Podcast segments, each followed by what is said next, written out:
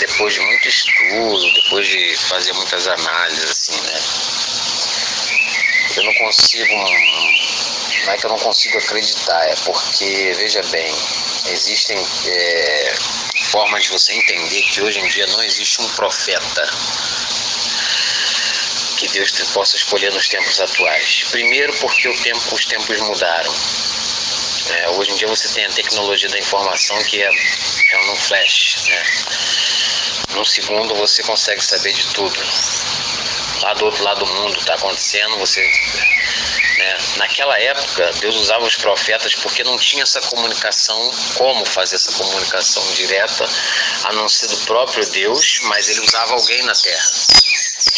E hoje nós não temos mais profetas, pessoas preparadas para isso. Né? A própria Bíblia, Bíblia diz que todos pecaram e destituídos estão da glória de Deus. Né? Isso significa que ninguém está preparado para isso. Qualquer igreja aí que, ah, porque o irmão foi usado, foi usado, foi usado, tudo bem. Eu não estou aqui para discutir se foi ou não usado.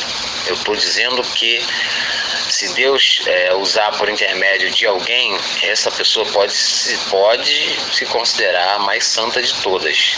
Né? Porque, a, a, bem da verdade, houve um afastamento ao longo do tempo do homem da presença de Deus.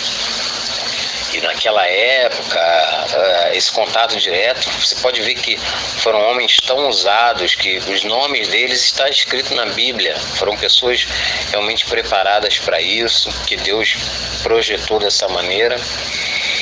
E hoje tudo mudou, né? Hoje tudo está diferente. Mas, tipo assim, eu não estou dando descrédito ao que, o que ele está falando.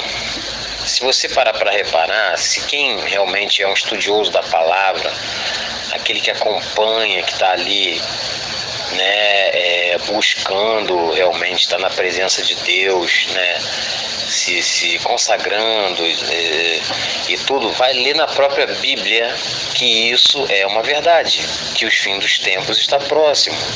Existe uma, uma etapa, né, existem etapas que estão sendo cumpridas, biblicamente falando, ou mundialmente falando, que mostram o fim, entendeu?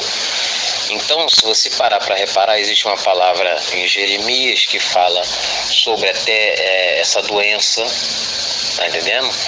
Tem tudo, a Bíblia tem tudo. Se você, só que você tem que fazer a analogia correta. Se você pegar assim é, partes isoladas, você realmente não vai entender. Mas se você fizer analogia, um estudozinho breve, hoje tem o próprio YouTube você pega aí teólogos, alguns bons, que vão te mostrar que isso é, é, é uma coisa que já era sinal já há muito tempo de que ia acontecer. Então, assim, eu não gosto de usar esses profetas dos dias atuais porque são pessoas como eu e você se dizem preparadas, que estão ali, não sei o que, tudo, mas também são passíveis de erro, entendeu? Os do passado também eram, eram, mas eram pessoas que tinham esse contato direto com Deus. Então eu entendo que a questão da, da santidade era muito mais elevada, né? É, então eu não conheço um profeta aí que você diga assim, nossa, é, Elias, por exemplo, era profeta, mas nossa, como ele pisava na bola, como fez besteira. Ora, né? A Bíblia não relata isso. Tanto é que ele foi arrebatado na carruagem de fogo direto para o céu. Tá entendendo? Moisés é a mesma coisa. Era um homem de Deus. Todos esses profetas aí, Deus faz questão de, de colocar lá no aquele a quem ele inspirou para escrever aquele livro.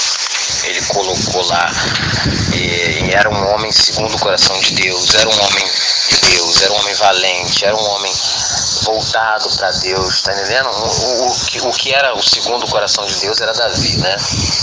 Mas então, você, você percebe que se esse Davi, olha, olha que Davi teve um pecado capital na vida dele, que foi é, desejar né, Batseba e, e ter relação com ela, sexual. E ele pagou por isso.